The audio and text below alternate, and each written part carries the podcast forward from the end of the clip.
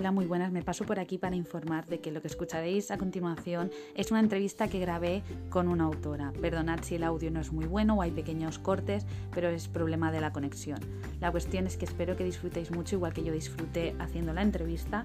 Y también recordad que esta es la primera parte. Más adelante grabaremos una segunda parte. Ahora era más bien para conocer un poco a la autora y saber cómo funciona esta herramienta de poder compartir el podcast. Así que nada, os dejo con la entrevista y espero que la disfrutéis.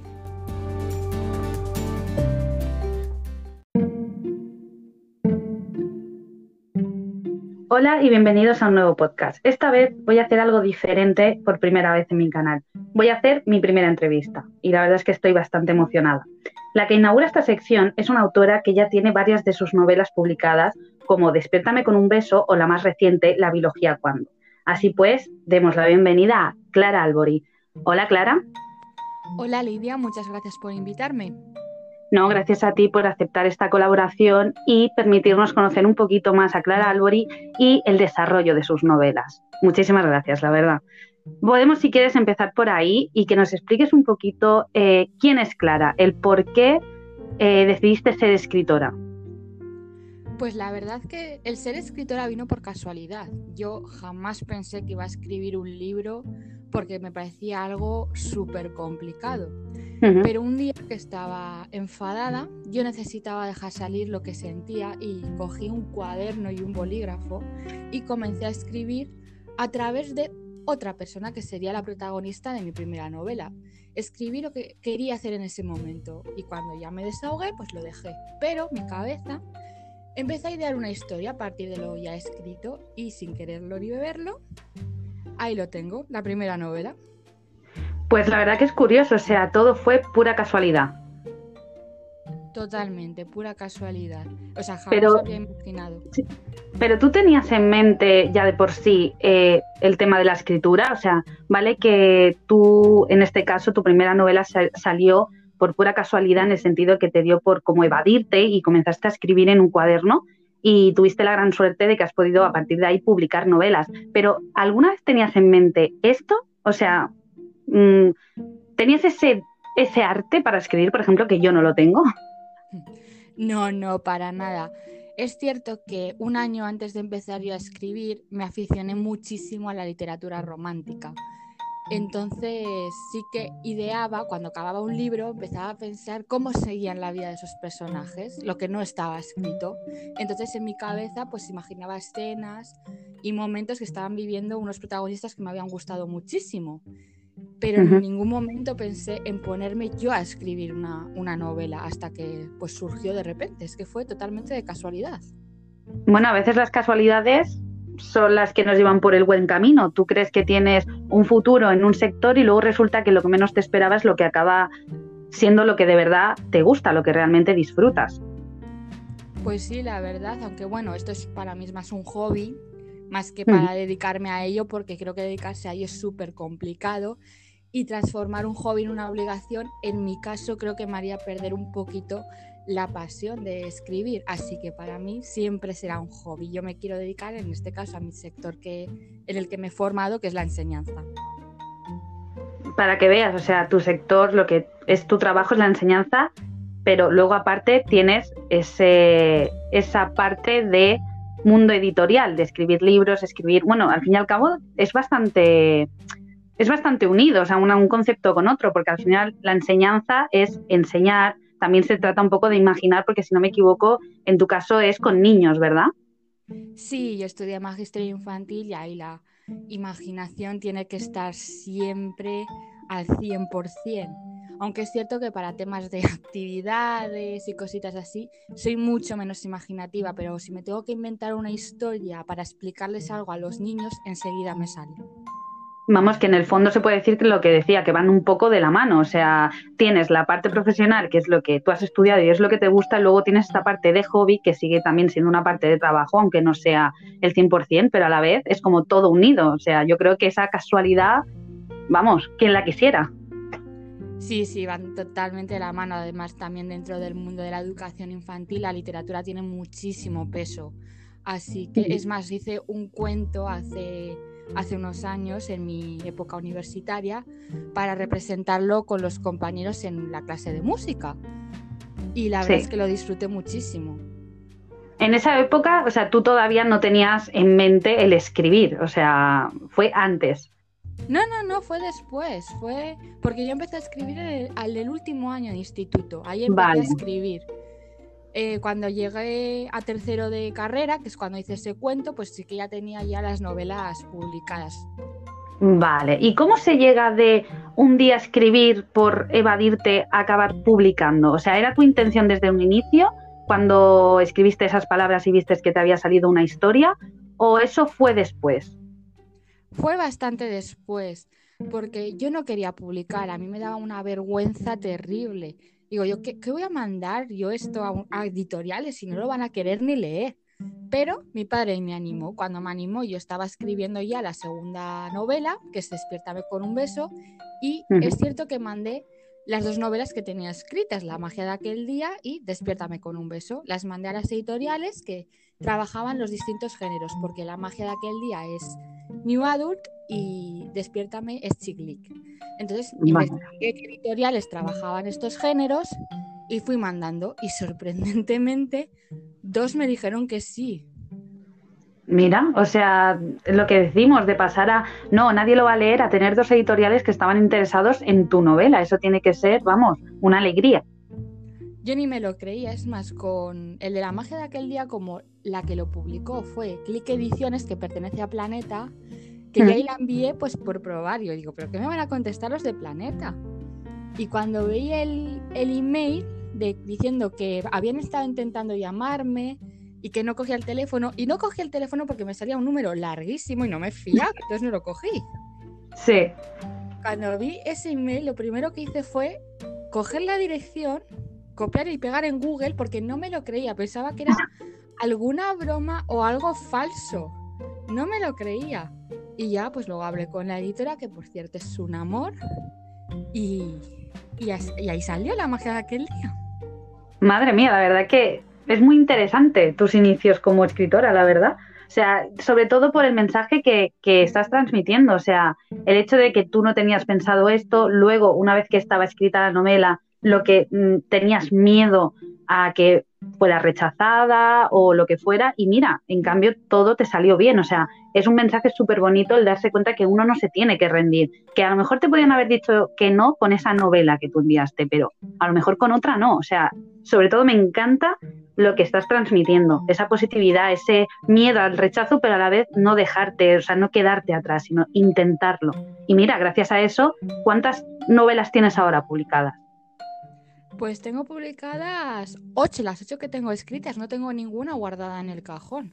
Algo que también me parece sorprendente. Es más, hace poco en una entrevista, en otra entrevista, me preguntaron que si tenía alguna novela en el cajón esperando ver la luz y dije, es que no tengo ninguna en el cajón. O sea, me parece sorprendente.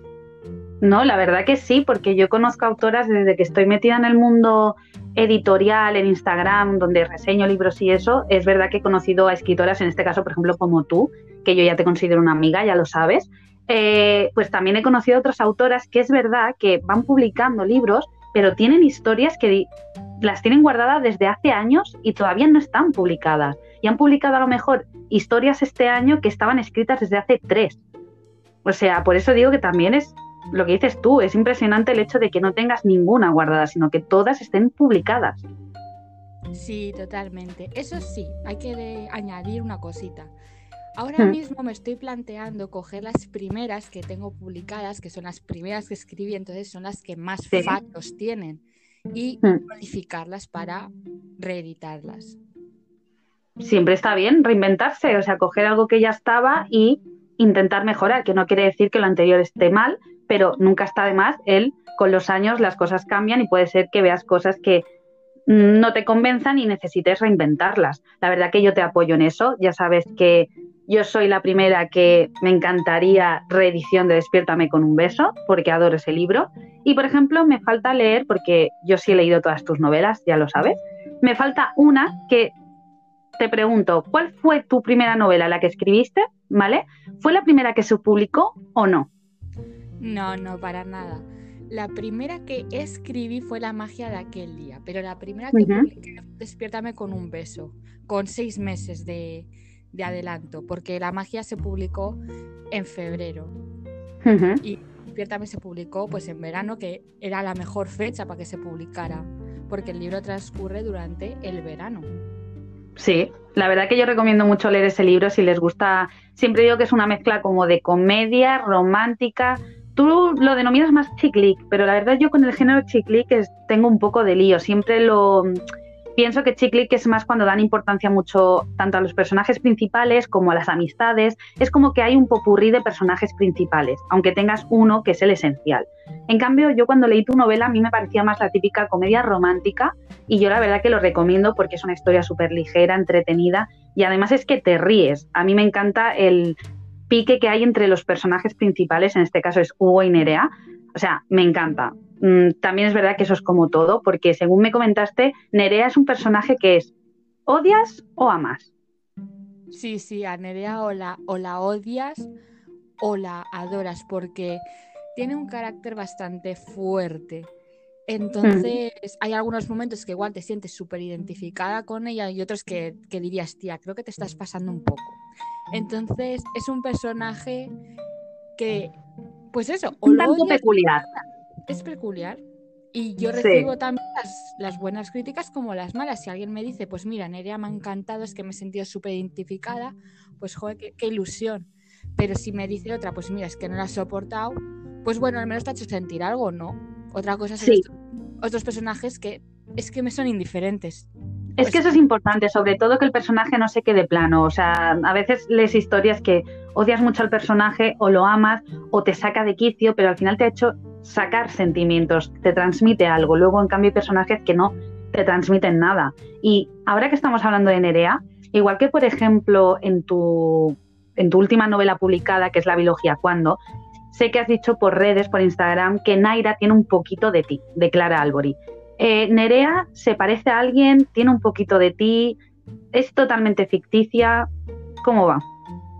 Mm, a ver, es que es inevitable que los personajes no tengan algo de ti, alguna costumbre que tú tengas, alguna manía, algo que le guste, algo que odie. Es que siempre tienen un poquito de ti. Todos los personajes, masculinos, femeninos, principales, secundarios, todos, porque es que es inevitable.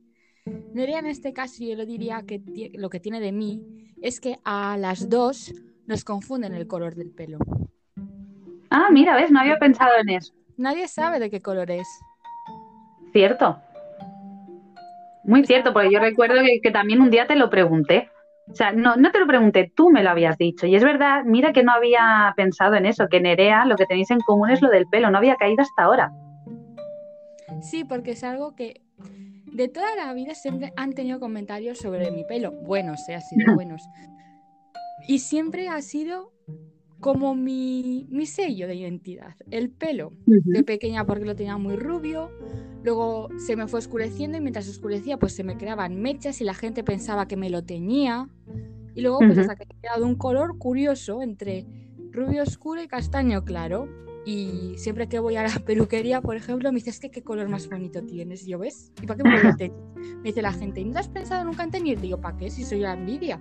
Si doy envidia con el color que tengo de pelo natural. Es tu marca. Es tu marca totalmente. Pues mira, igual que tienes de común con Nerea el pelo, si encuentras a un Hugo, en vez de quedártelo, me lo mandas a mí, ¿vale? Mm, ahí habría que negociar un poco, pero me da que, que no. ¿Que se lo queda Nerea? bueno, Clara este Clara, exactamente. Y hablando ya del tema, porque claro, decías, tienes algo en común, siempre tienes, das pequeñas pinceladas a tus personajes, y yo lo que iba a decir es, tú eres la primera que dices que Nerea a veces es un poco insoportable. ¿Eso tiene un poquito de ti o no? Venga, di la verdad. Claro que tiene un poco de mí. Yo hay momentos que me pongo insoportable. Ahora mismo que estamos en plena cuarentena, yo hay días que estoy insoportable. Pero como todo bueno, esto todos, la verdad. Si te pones a mirar. Pero me da igual cuarentena que no cuarentena. En algún momento todos somos insoportables, que nos mandarían a la mierda. Nunca me Totalmente. O sea. Totalmente. Bueno, vamos a proseguir. Aparte, ya hemos hablado un poquito de tu primera que tiene pequeñas pinceladas de ti, el cómo surgió. eh, a raíz de la primera publicación, bueno, ya has dicho que las dos primeras novelas salieron con seis meses de diferencia, no había mucho.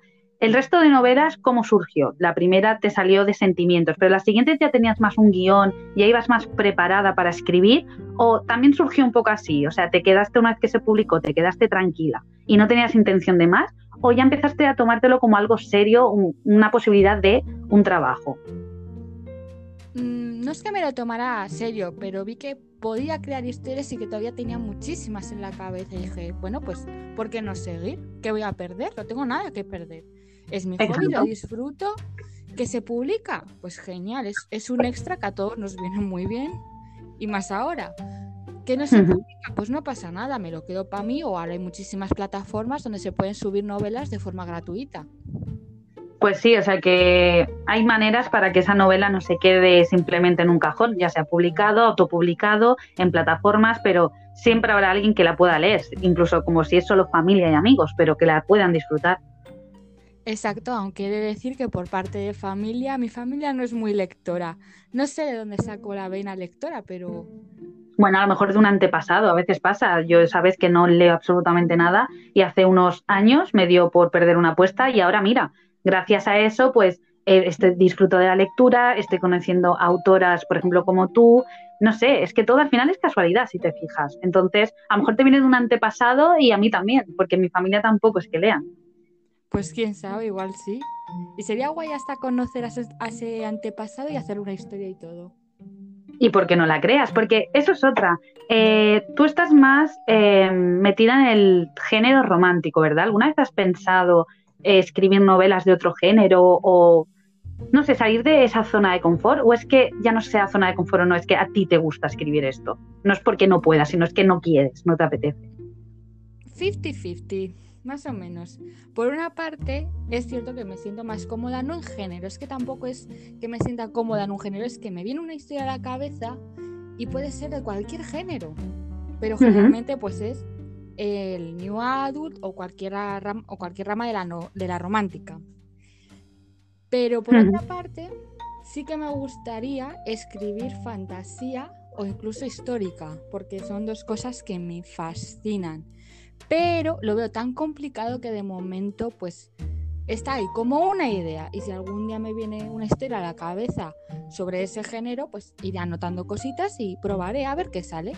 Bueno, al final es sentirse inspirada, es lo que decíamos, como la primera novela te salió por un momento de emoción, a lo mejor pasado mañana te sale escribir una novela de fantasía y te viene la inspiración de golpe, o sea, eso es un poco dejarla a la suerte y más en tu caso que es lo que dices, que no es prioritario, a ti te gusta crear historias, que la gente las conozca, pero no es tu tu herramienta de, trabajo, o sea, no vives de ello, sino lo haces por simple hobby que la gente pueda disfrutar. O sea, a lo mejor el día de mañana te viene y haces fantasía, te conviertes en una bestseller del thriller, quién sabe. Uy, quién sabe, ojalá, ojalá. No estaría mal. ¿Ves? Eh, pero sí.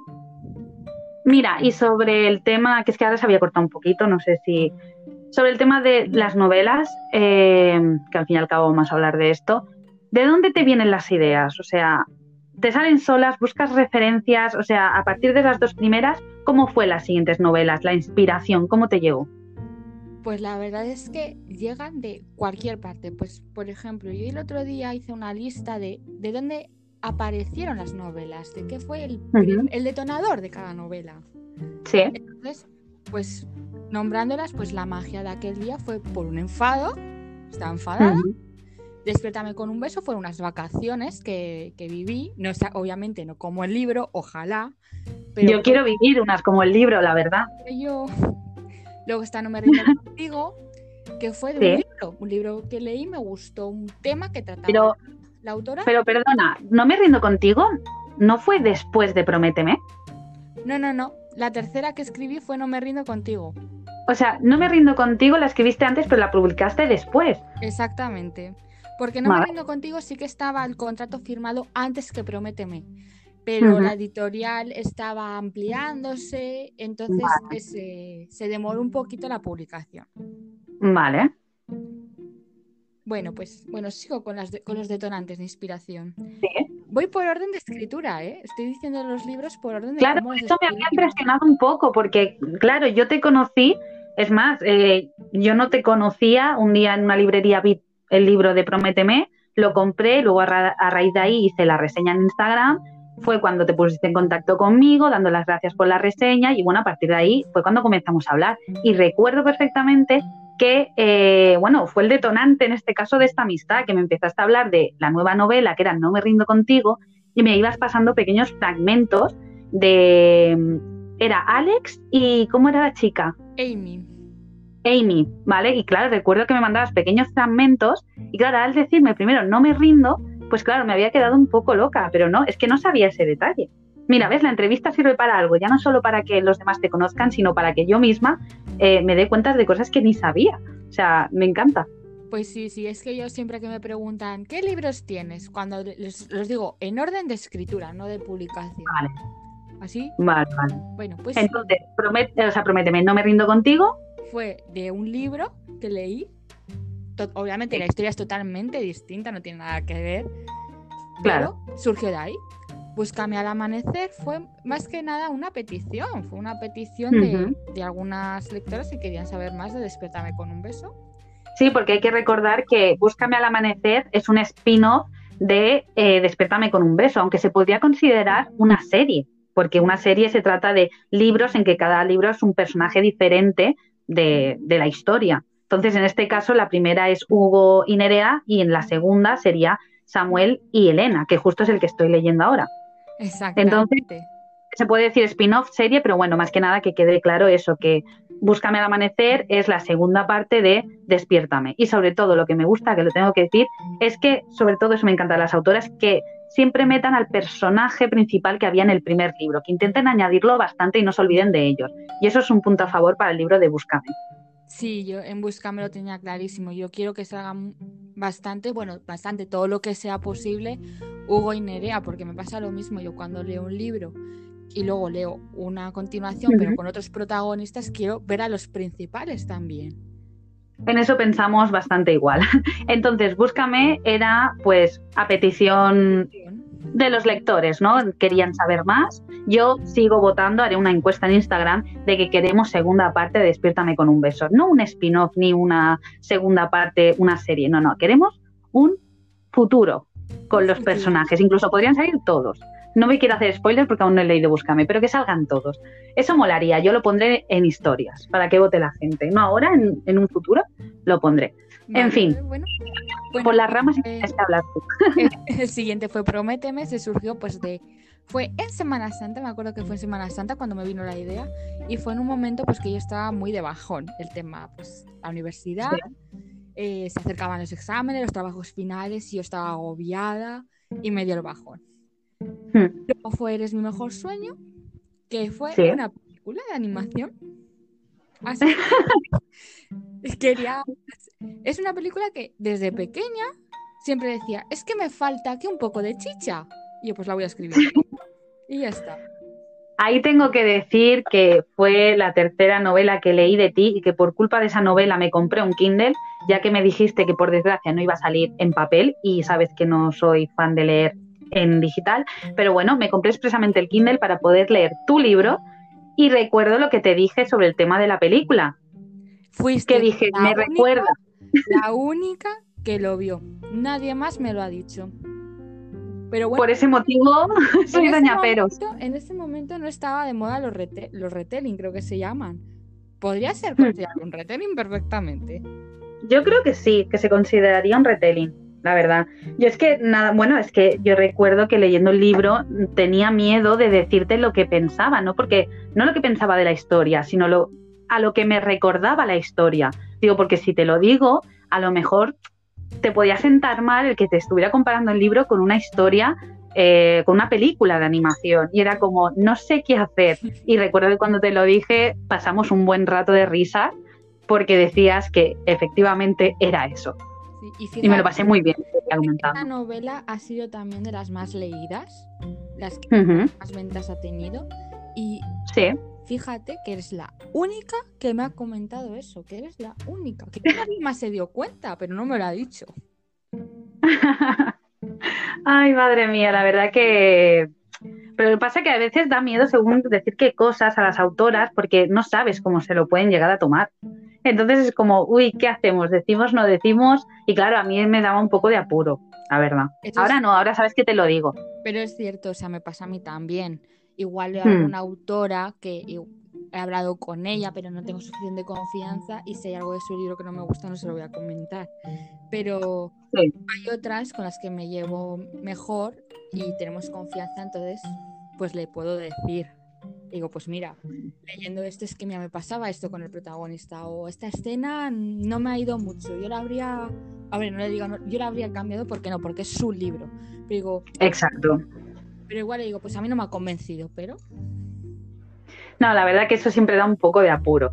Entonces, Eres mi mejor sueño estaba un poco inspirada en una película que ya sabemos, tú y yo sabemos. Luego... Y luego llegó la biología, porque... La famosa... La famosa biología. que pensaba que nunca acabaría. Tardó más de dos años y medio tardé en escribirla. Pero es lo que es lo que decimos. A veces no hace falta escribir rápido eh, para que, en plan, oh, sabe escribir rápido que se publique y llegue a gente. No, a veces eh, las cosas lentas son las que. O sea, lo que se cueza a fuego lento es lo que tiene más sabor, ¿me explico? Entonces, yo creo que a veces el hecho de tardar dos años, un año, no quiere decir que sea mala, buena, ni escribirla rápido que sea ni bueno ni malo. Pero es verdad que yo soy de las que prefiero que se cueza a fuego lento. Y más cuando se trata de una historia que quieres que todo esté bien hilado, que llegue al lector. Esa es mi opinión personal. Sí, sí, pero coincido totalmente. Porque no, mm. no, es lo mismo escribir a todo correr porque no te da tiempo ni siquiera a conocer a los personajes. Que claro. poquito a poquito tienes que conocer a tus personajes, tienes que ir creándolos poco a poco y luego lo que me hmm. pasó con la biología, aparte de que me la empecé a escribir en mis últimos años de carrera, en los dos últimos, bueno, más bien en el, último año y medio. Entonces, fue los más estresantes.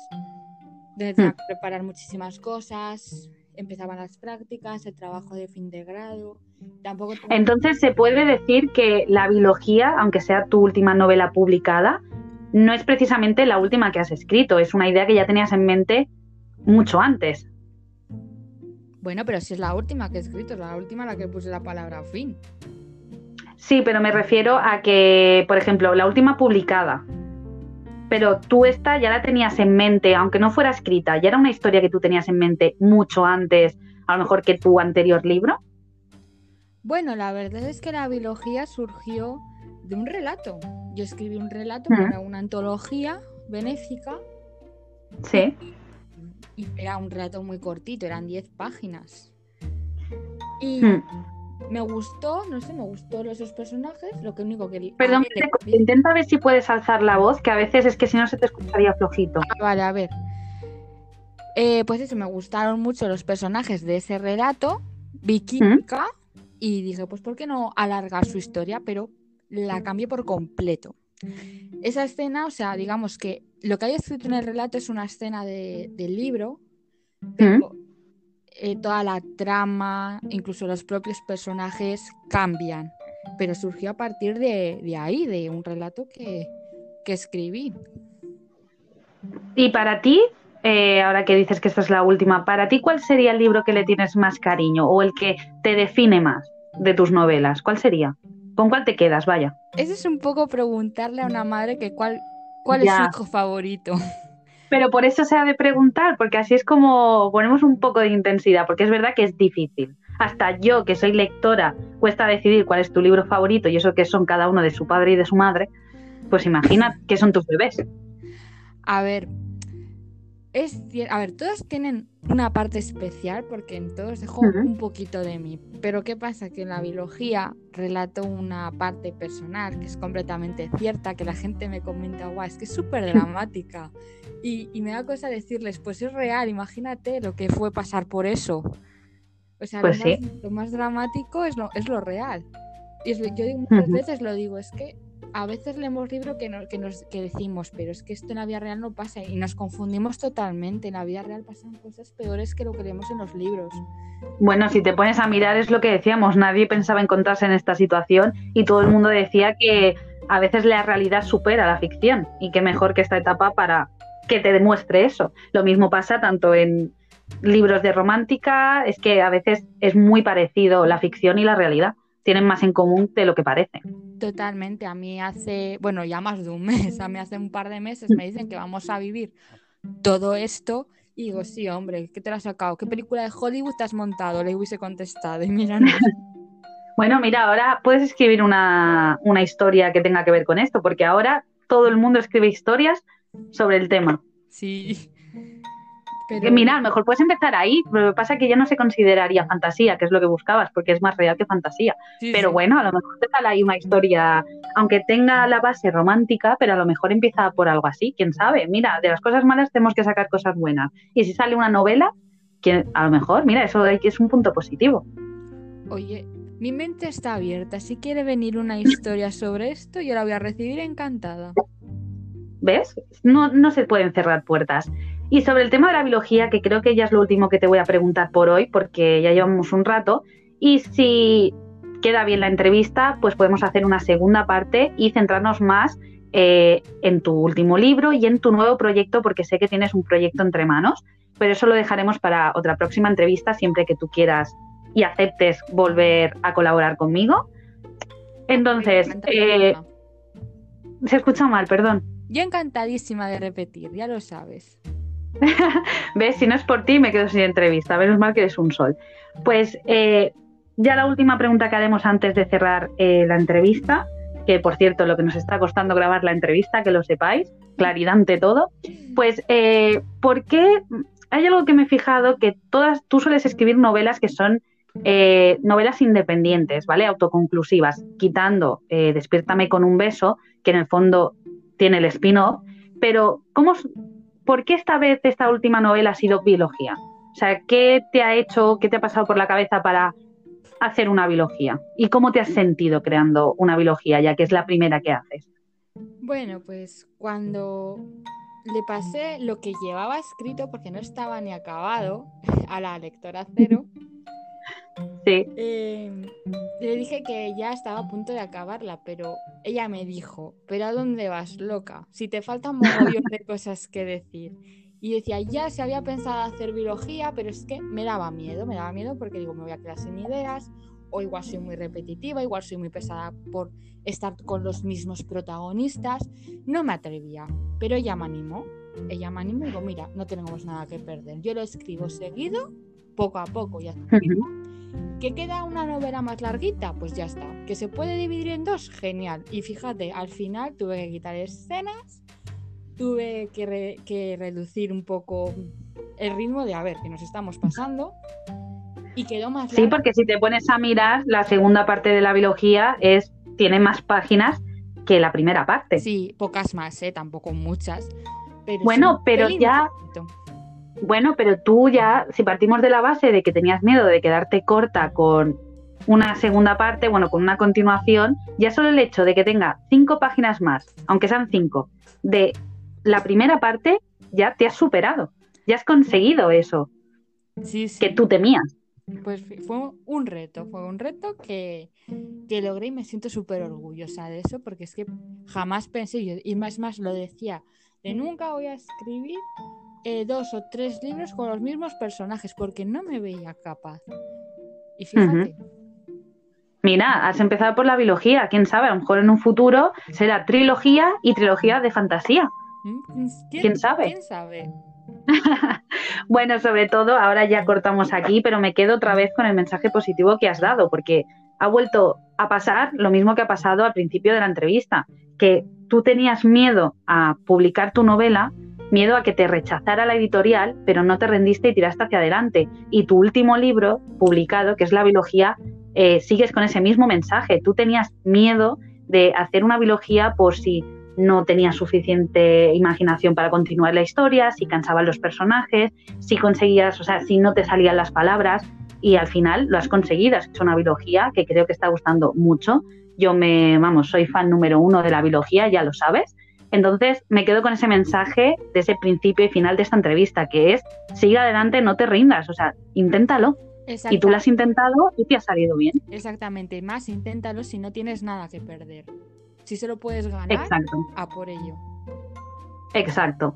Pues bueno, muchas gracias Clara Albori por esta primera parte de la entrevista. En la próxima que se haga intentaremos pues hablar un poquito más de este proyecto que tengo ganas que nos cuentes un poquito y seguir hablando un poco más de la biología y cómo ha sido todo el desarrollo. Así que muchas gracias por estar aquí, por dejarnos conocer un poquito de ti y nada, hasta la próxima. Hasta la próxima, gracias. A ti, adiós.